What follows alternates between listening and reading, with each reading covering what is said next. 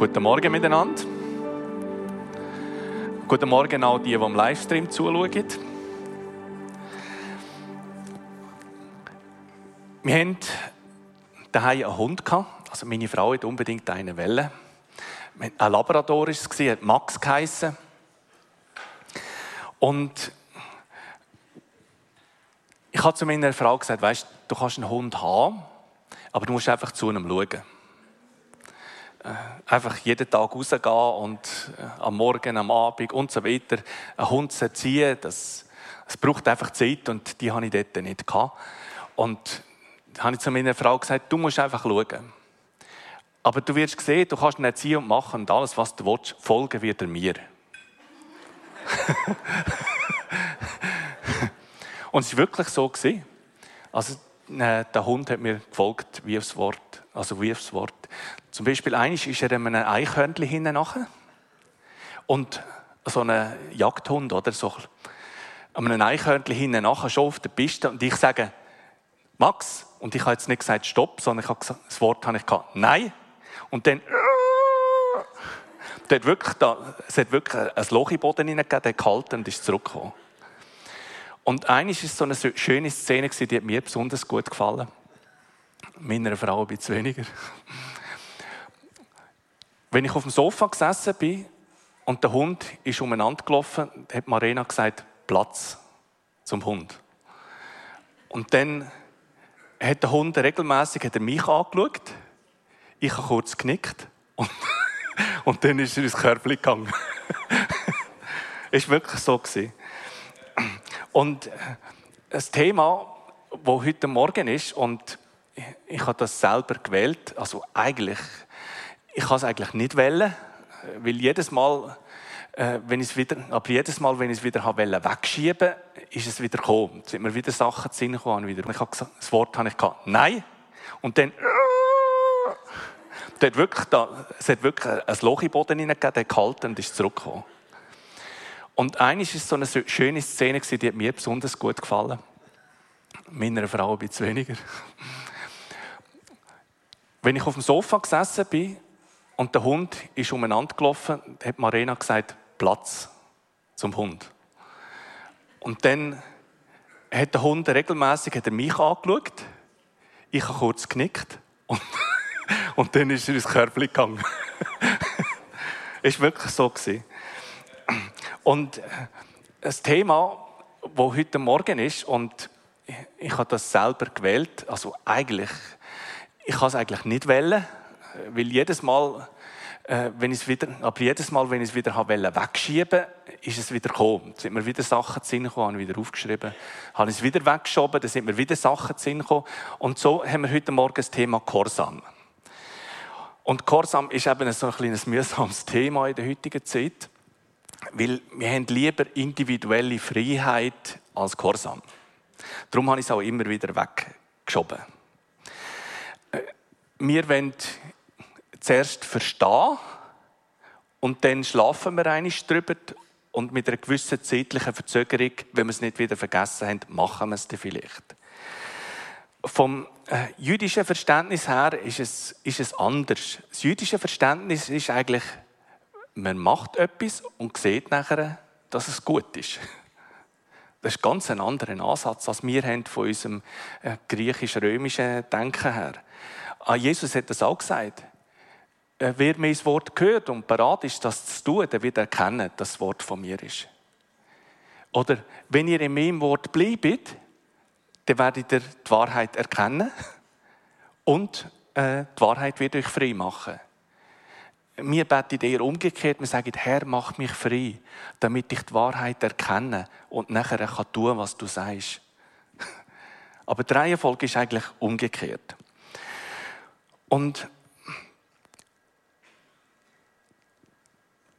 Das Thema möchte ich aber nicht so äh, von einem moralisierenden Standpunkt angehen, quasi.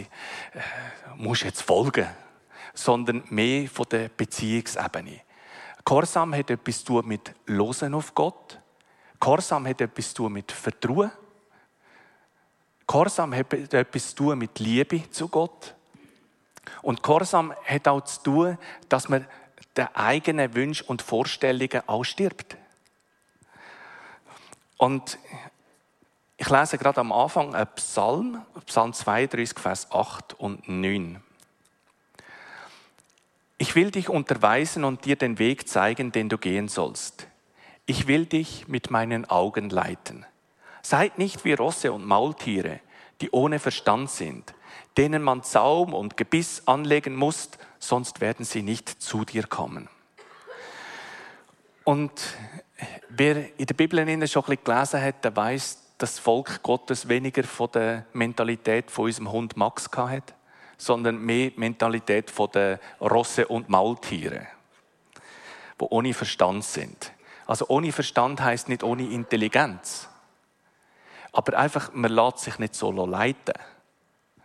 So die Eigenwilligkeit, Eigensinnigkeit, das hat nichts mit Intelligenz zu tun. Und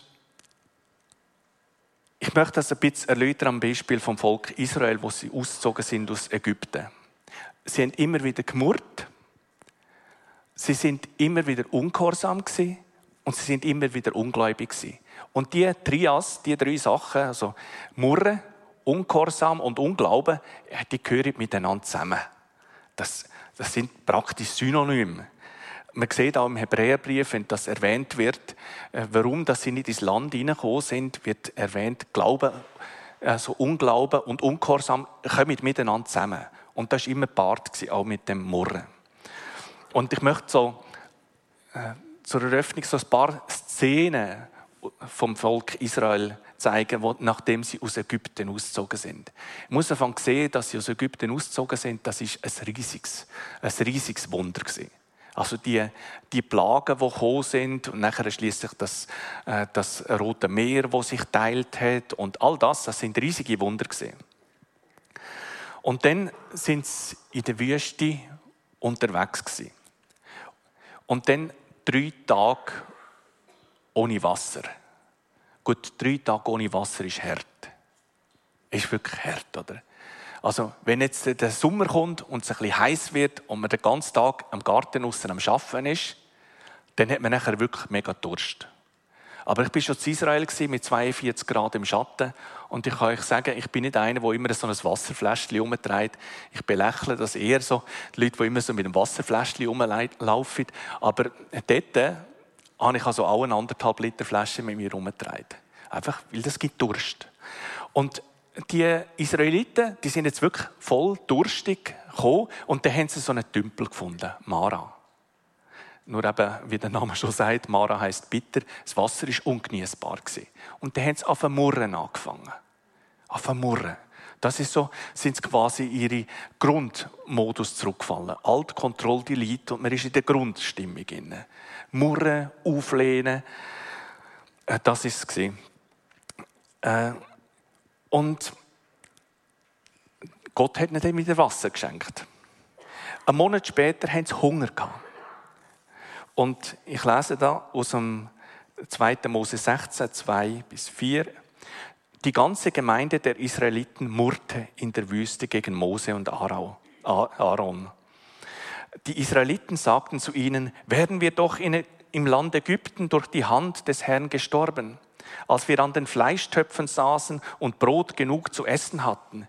Ihr habt uns nur deshalb in die Wüste geführt, um alle, die hier versammelt sind, an Hunger sterben zu lassen. Da sprach der Herr zu Mose, ich will euch Brot vom Himmel regnen lassen.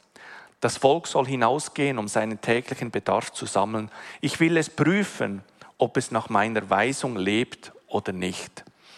Also Gott prüft uns in so Situationen. Er will schauen, was in uns innen ist. Eigentlich geht es darum, setzen wir die Hoffnung auf etwas, also zu trinken, Brot oder was auch immer, oder setzen wir die Hoffnung auf ihn. Und äh, das kommt eben erst zum Tragen in Krisensituationen. Wenn man eine Stelle verliert, zum Beispiel, was, was, was kommt denn auf? Was für Gedanken kommen auf? Was für Handlungen? Äh, kommt man in einen Stress rein und all das? Das sieht man auch bei den Israeliten. Oder wenn eine Freundschaft auseinandergeht. da bricht die Welt zusammen und muss sich fragen, auf was ist die Hoffnung gesetzt? Ist die Hoffnung gesetzt auf ihn oder auf etwas? Denn der Mose hat ihnen eine klare Richtlinie gegeben, wie das sie umgehen mit dem, äh, mit dem Manna. Er hat ihnen gesagt, gehen Sie sammeln, aber lasst nichts übrig für den nächsten Tag. Aber was haben sie gemacht? Sie haben einen ganzen Haufen Manna gefunden und haben gefunden, komm, wir tun noch etwas auf die Seite. Oder? Man weiß ja nie, was morgen ist. Und das ist nachher eine Stinkung geworden. Hat Würmer drin gehabt. Und der Mose hat sie dann nachher recht gerüffelt. Aber sie gehorchten Mose nicht, denn etliche ließen davon übrig bis zum Morgen. Da wuchsen Würmer darin und es wurde stinkend und Mose wurde zornig über sie. Und nachher hat er ihnen auch gesagt, sie sollen am Sabbat, am siebten Tag, sollen sie ruhen. Sie sollen am sechsten Tag sollen sie sammeln und sie sollen sammeln für zwei Tage. Und am nächsten Tag sollen sie nicht mehr gehen. Was haben sie gemacht? Am sechsten Tag haben sie natürlich Geschäfte für zwei, oder? Und am Morgen vom siebten Tag haben sie gefunden, komm, wir können doch gleich noch ein bisschen sammeln, oder? Dann äh, haben wir Vorrat dann für einen Montag, oder? oder respektive für einen Sonntag. Dann. Und äh, sie haben nichts gefunden. Sie haben nichts gefunden. Also mir ist das eine Hilfe, wenn ich so einen freien Tag mache. Ich tue der Versuchung widerstehen, Mails zu beantworten oder schnell noch etwas zu erledigen, weil ich weiß, es bringt nichts. Ich finde nichts. es hilft mir. Ich sage, du, es bringt sowieso nichts. Los auf Gott, vertraue ihm. Das ist ein Tag, den er dir geschenkt hat. Nimm ihn. Lehren für Prüfungen und so. Am Sonntag einen freien Tag nehmen. Das genießen. Vertrauen, dass Gott in sechs Tagen das kann schenken kann, was man in acht Tagen nicht wurde schaffen Das ist eine praktische Auswirkung von Korsam. Aber eben, sie haben sich dauernd aufgelehnt gegen Gott. Alles ist so eine Geschichte von Auflehnung gegenüber Gott. Ein Misstrauen auch, dass er es gut meint. Dann schließlich zwölf Kundschafter, die ausgesendet worden sind, ins verheißene Land. Und dort war es noch nicht so lange her, oder? Das war noch nicht nach 40 Jahren, sondern nach ein paar Monaten sind die Kundschafter ausgesendet worden.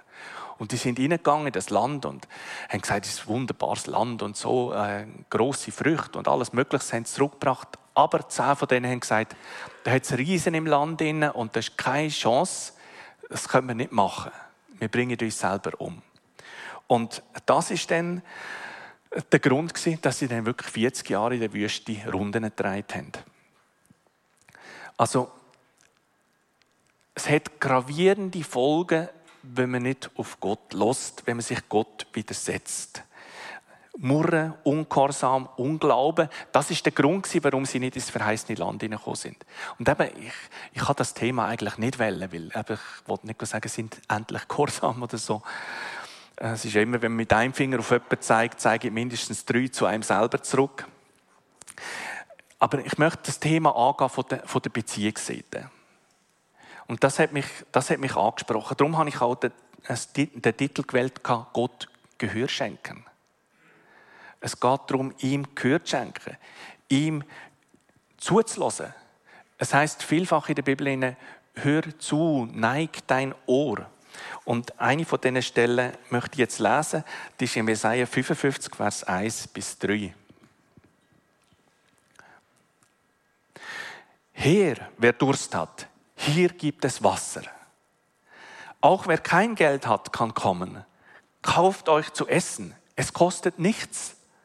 Kommt, Leute, kauft Wein und Milch. Zahlen braucht ihr nicht. Warum gebt ihr euer Geld aus für Brot, das nichts taugt, und euren sauren verdienten Lohn für Nahrung, die nicht satt macht? Hört doch auf mich, dann habt ihr es gut und könnt euch an den erlesensten Speisen satt essen. Hört doch, kommt zu mir, hört auf mich, dann werdet ihr leben. Und das ist wirklich eine Einladung, wie man sie schöner nicht machen kann. Es hat zwar einen Widerspruch drin, habt ihr vielleicht gemerkt. Wer kein Geld hat, kann kommen, kauft euch zu essen. Äh, es kostet nichts, kommt Leute, kauft Wein und Milch. Also es hat ein bisschen Widerspruch drin. Äh, es kostet uns alles, aber nicht das, was wir, äh, was wir meinen. Anderen Orten zahlen wir viel und kommen nichts über. Aber wenn wir Gott unser Leben zur Verfügung stellen, unser Leben für Gott öffnet, dann kommt das zum Tragen. Und wenn jemand von euch durstet, wirklich durstet, eine Sehnsucht spürt in seinem Leben, dann kommt zu Gott, los auf ihn, los auf ihn. Hört doch auf mich, sagt er. Hört doch, kommt zu mir, hört auf mich. Schaltet das Handy ab.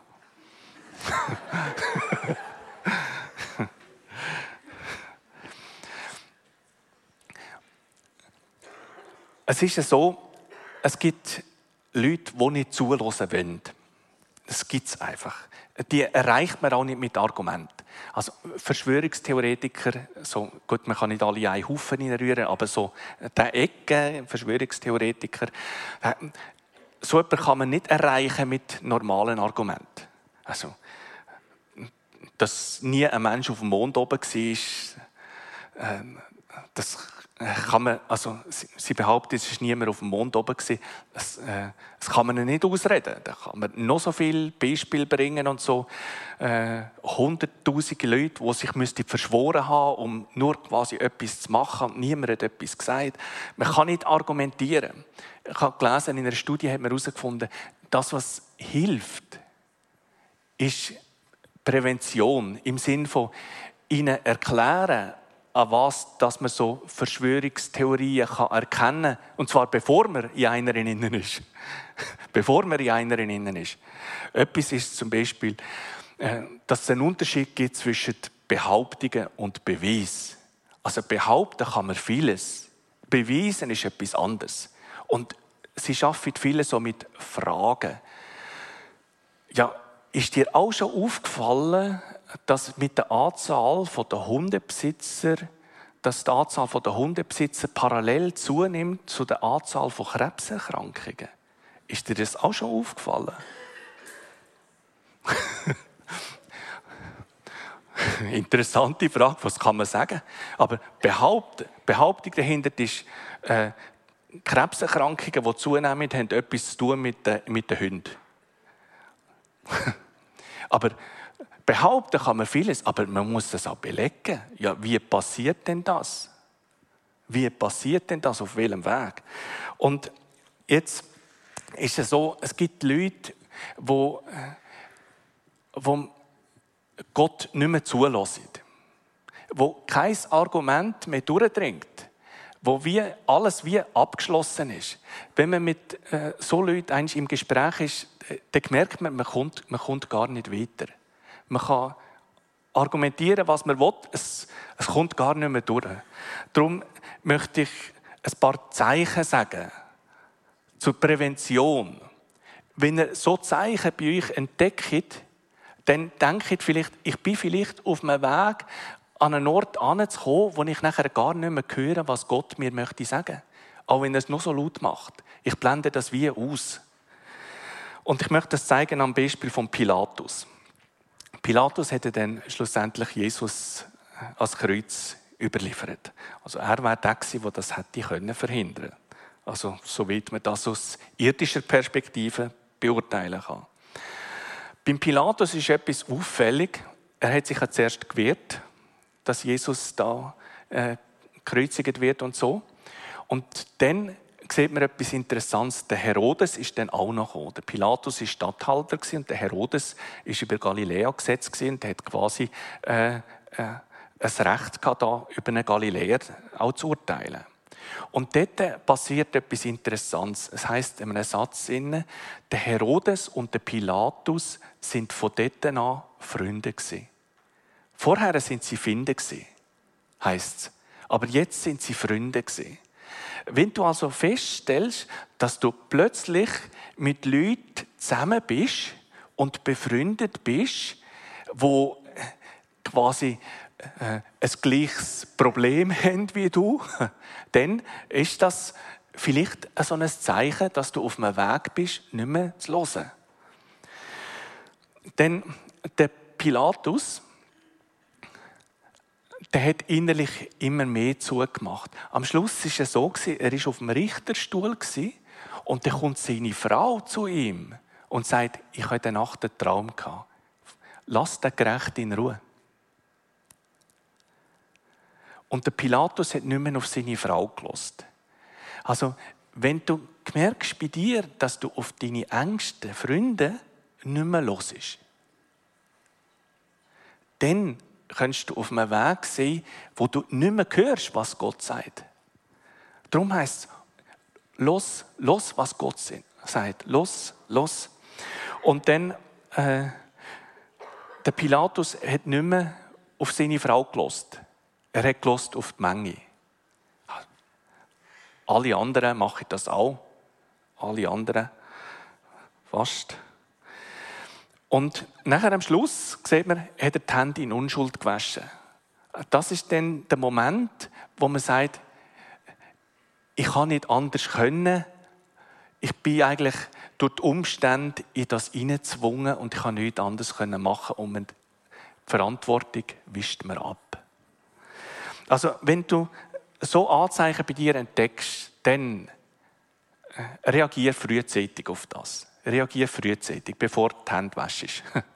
Weil nach dem Handwaschen äh, läuft einfach das Programm ab.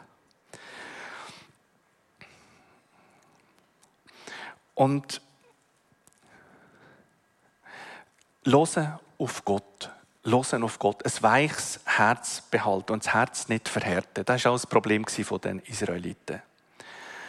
Denn ich habe einen Artikel gelesen im Christianity Today und äh, da haben die Professoren gesagt, dass ihnen aufgefallen ist, dass die Leute immer weniger ein Gesamtverständnis haben von der Schrift, sondern mehr so äh, punktuelle Sachen äh, kennen und die grossen Zusammenhänge auf der Strecke bleiben. Und das bei Leuten, die Theologie gehen, studieren. Und ich habe also bei mir gedacht, ja, es ist manchmal wirklich so, dass man so punktuell so Verse liest aus der, aus der Bibel heraus. Zum Beispiel im 1. Korintherbrief, da hat so äh, das hohe Lied der Liebe ist dort drin. Die Liebe ist langmütig, gütig und so weiter. Das kennt man. Aber der ganze Kontext, wo der Paulus einen Brief geschrieben hat zu einer lokalen Kirche, wie wir hier als Zollhaus eine sind, äh, das sieht man wie nicht. Das war eine schwierige Kirche. Es hat Spaltungen drin gegeben. Die einen sind für einen Apollos, die anderen für einen Paulus, die anderen für irgendjemanden. Hin und her für einen Petrus. So sind sie gespalten. Es hat äh, Götzendienste drin gegeben, mit Tempelprostitution verbunden, wo Leute aus der Kirche teilgenommen haben. Sie haben äh, äh, zum Teil am Abendmahl sind Leute betrunken gewesen. Es hat ein Gap zwischen Reich und Armen. Also Spaltungen in dieser Gemeinde. Eine schwierige Gemeinde. Eine schwierige Gemeinde. Das Einzige, was er gelobt hat, sind Gaben vom Geist, die reichlich vorhanden sind. Er hat nachher drei Kapitel gebraucht, um das in einen richtigen Rahmen hineinzusetzen. Das, was eigentlich gut ist. Und so sieht man manchmal nur, also, äh, Liebe ist gütig, sanftmütig und nicht, wie der Paulus äh, korrektiv eingreift in eine Kirche. Und es ist heutzutage manchmal ein bisschen so, dass dass Glaube und Lebensstil wie voneinander abgekoppelt ist. Also ich glaube an etwas, aber mein Lebensstil unterscheidet sich wie nicht vom Lebensstil von Leuten, die nicht glauben. Weil äh, Lebensstil hat ja etwas mit Wert zu tun und Werte sind ja individuell. Und da kommt eben Gott rein. Gott, der sagt, äh, äh, so spricht der Herr. Da kommt eine absolute Wahrheit rein. Und das konfrontiert den Mensch innerlich. Und wenn wir das abkoppelt voneinander, der Glaube vom Lebensstil, dann läuft etwas auseinander. Es heißt, äh, wir sollen heilig sein. Heilig heißt abgesondert. Abgesondert von der Welt, abgesondert für Gott. Heißt nicht, dass wir aus dieser Welt rausgehen. Aber gleich, dass unser Lebensstil sich unterscheidet. Und äh, das alles hat etwas zu tun mit Losen. Losen auf was sagt Gott eigentlich? Nicht die Frage, wie weit kann ich gehen, sondern mehr die Frage, Jesus, was, was möchtest du? Was, was, ist dein, was ist dein Plan? Was ist dein Plan für mein Leben? Und im Sprüch 4, Vers 20 bis 22 heißt es, mein Sohn, achte auf meine Worte, neige dein Ohr meiner Rede zu, lass sie nicht aus den Augen, bewahre sie tief im Herzen, denn Leben bringen sie dem, der sie findet, und Gesundheit seinem ganzen Leib. Also Korchen hat etwas zu mit Horchen. Wirklich anhören, was meint denn Gott wirklich? Korchen hat etwas zu mit Vertrauen. Jan und Damaris Hunziker, die sind äh, bei uns daheim zum Essen. Äh, Jan ist Pastor von, dem, äh, von der Kille, von der Kinderkille. Und äh, sie haben uns erzählt, wie, wie sie Gott vertraut haben, wo Gott sie, sie gerufen hat, an einen Ort anzugehen, wo sie ohne finanzielle Sicherheit einen Schritt gemacht haben und gegangen sind. Und sie haben ein paar so Geschichten erzählt. Und äh, vielleicht erzählt er es dir eigentlich äh, hier live in einem Gottesdienst, im Seniorennachmittag, haben das letzte Mal. Und mich hat das beeindruckt, wie sie mutig einfach Gott vertraut haben. Wie ein Abraham. Ein Abraham hat nicht gewusst, wohin das es geht, aber Gott hat gesagt, gang. Und er ist gegangen. Das ist ein enormes Vertrauen. Und Gehorsam hat etwas zu tun mit Vertrauen. Wir haben einen Gott, wo wir vertrauen können. Wenn er etwas sagt, man kann ja auch prüfen, mit anderen Menschen, darüber reden, mit Freunden, die auch mit Gott unterwegs sind. Prüfen. Nicht, dass man kopflos irgendetwas macht, aber mutig schon. Mutig, aber nicht kopflos. Denn Gehorsam hat auch etwas mit Liebe zu tun. Und ich würde sagen, Gehorsam ist der stärkste Ausdruck von Anbetung der stärkste Ausdruck von Anbetung. Wenn ich auf Gott lose, mit Gott unterwegs bin, im Sturm, äh, bei Schönwetter, wenn es hagelt, mit Gott unterwegs bin und an ihm festhalten, das ist einer der stärksten Ausdrücke der, der Anbetung.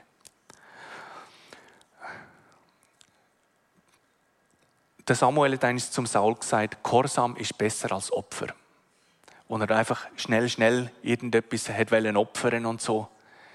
Gesagt, Gehorsam ist besser als Opfer. Gehorsam ist eine Form der Anbetung. Jesus hat gesagt, wer meine Gebote hält und sie befolgt, der ist es, der mich liebt. Wer aber mich liebt, und das ist Verheißung, der wird von meinem Vater geliebt werden und ich werde ihn lieben und mich ihm offenbaren. Etwas ganz Wichtiges, Gott zwingt uns nicht, Gehorsam zu sein. Gott zwingt uns nicht, weil Gott ist Liebe. Und Liebe setzt Freiheit voraus. Gott lässt uns Freiheit vom Entscheid. Wirklich, wir sind frei. Also, äh, frei, alles zu machen. Also, gut, könnte man sagen, ja, äh, sollen wir einfach drauf lossündigen? Dann sagt er, nein, natürlich nicht. Weil, wenn man Gott liebt, macht man das nicht. Aber die Freiheit ist da. Es ist eine Freiheit da. Gott zwingt uns nicht gehorsam zu sein. Er könnte das machen, aufgrund vom Machtgefäll könnte er das machen. Er könnte uns zwingen zum Gehorsam. Aber er macht das nicht. Er liebt uns. Gehorsam ist eigentlich äh, eine Antwort auf seine Liebe. Wir wenden uns Gott zu. Er lädt uns Freiheit, und wir wenden uns ihm zu. Das ist Liebe. Zuwendung aus einer Freiheit heraus. Und das ist, das ist Gehorsam. Zuwendung aus Liebe. Und Gehorsam hat auch etwas mit Sterben zu tun. Ich komme zum letzten Punkt und die Band kann vorkommen. Gehorsam hat etwas mit Sterben zu tun. Der Paulus sagt, ich sterbe täglich. Also, Sterben täglich heisst, äh, dass man eigene Vorstellungen und eigene Pläne hat, bereit ist, die abzugeben. Also jetzt kommt wieder Frühlingssaison, jetzt wird wieder Autowerbung gemacht. Und der Druck ist relativ groß, dann ein neues Auto zu kaufen. Vielleicht sagen wir, es ist elektrisch und so, wir tun noch etwas Gutes für die Umwelt und so. Aber äh, hört eigentlich gut an, ist es, ist es wirklich dran? Oder sind das die eigenen Pläne und Vorstellungen? Und dann von so etwas dann abzulassen, das ist Sterben. Sterben ist auch, wenn man am Morgen am, äh, am 8. Uhr noch im Bett liegt und denkt, soll ich jetzt am 9. Uhr in Gottesdienst? Das heißt quasi nicht mein Wille, sondern dein Wille geschehe. Und äh, das, ist, äh, das ist Gehorsam. Jesus, von Jesus heißt, an dem, was er litt, hat er Gehorsam gelernt. Also er hat gesagt, äh, dein Wille geschehe, wie im Himmel, so auf Erden. Und nachher, wo es auf Herd gegangen ist, im Garten Gethsemane, wo er mit Gott gerungen hat, und das ist manchmal wirklich ein Ringen, oder? Soll ich jetzt dieser Person vergeben? Soll ich jetzt dieser nicht vergeben? Das geht hin und her. Aber äh, die hat mir doch Unrecht gemacht und ich habe doch ein Recht. Ich habe doch alles Recht, oder? Ich bin doch auch jemand, oder? Gott liebt mich und ich muss für mich kämpfen. Äh, nein, nicht ganz. Nicht ganz. Ähm, und nachher im Garten Gethsemane, wo Jesus mit dem Vater gerungen hat, und er sagt, wenn es möglich ist, lass den Kelch an mir vorübergehen. Er gesagt, aber nicht mein Wille geschehe, sondern dein Wille geschehe. Und das ist Ausdruck von Liebe zu Gott. Und Gehorsam, ich sehe das so, als unsere Antwort zu Gott ist, ist Gehorsam. Wir, wir hören auf ihn, wir vertrauen auf ihn. Wir zeigen ihm unsere Liebe, dass wir das machen, was er sagt. Dass wir an ihm festhalten, auch wenn wir nicht viel sehen. Und Jesus ist wirklich das absolute Vorbild. Er hat gesagt, ich suche nicht meinen Willen, sondern den Willen des Vaters, der mich gesandt hat. Er hörte auf die Stimme, er hat gelost auf die Stimme vom Vater. Wie, wie sonst niemand, oder? Und er hat vertraut am Vater und er hat ihn geliebt und hat das durch Gehorsam gezeigt und zwar Gehorsam bis in den Tod. Jesus ist am Kreuz gestorben für unsere Schuld, für meine Schuld. Er ist gestorben, er ist begraben worden, er ist am dritten Tag auferstanden und ist aufgefahren zum Vater. Und Jesus hat in dieser Abhängigkeit zum Vater gelebt. Er hat gesagt, alles, was der Vater tut, das tut auch der Sohn. Und ich möchte noch beten zum Schluss. Jesus, zuerst möchte ich beten für Leute, die einen Durst haben in ihrem Leben, die eine Sehnsucht haben nach dir. Menschen, die dich noch nicht so kennen, aber spüren, ich, ich möchte diesen Gott auch in meinem Leben haben. Wenn das bei dir so ist, wenn du daheim zuschaust im Livestream oder da bist im Gottesdienst, dann schließ einfach deine Augen und sag still einfach zu Jesus, komm, komm in mein Leben hinein. Und Jesus, du hörst das Gebet auch. Und ich bitte dich jetzt, dass du kommst mit der Kraft von dem Heiligen Geist. Du sagst allen Abend in Annahmen, aber Anrecht, Kinder Gottes zu sein. Ich bitte dich, dass du ihnen jetzt begegnest. Und Jesus, ich bitte dich, dass du uns Mut schenkst, anzuhören. Dass du falsche Gottesbilder entlarvst, wo wir das Gefühl haben, äh, Gott will mir etwas vorenthalten. Oder dass du auch Lügen entlarvst. Lügen wie, äh, wenn ich jetzt nicht selber irgendetwas mache, dann kommt es nicht gut. So wie der Saul. Und Heiliger Geist, zeig uns auch auf, wo wir, wo wir innerlich angefangen haben, Kompromisse zu machen. So ein bisschen schleichend, kleine Kompromisse. Zeig uns das auf. Und Jesus, auch wir sind Söhne und, und Töchter vom lebendigen Gott. Und Jesus, lass in unserem Herzen wirklich so sein. Das, was du, Vater, tust, das wollen wir tun. Wir wollen wirklich uns durch das auszeichnen, dass wir etwas von dir ausstrahlen in dieser Welt. Dass wir etwas von deiner Liebe ausstrahlen in dieser Welt und etwas von deiner Heiligkeit. Ich preise dich dafür, Jesus. Amen. Amen.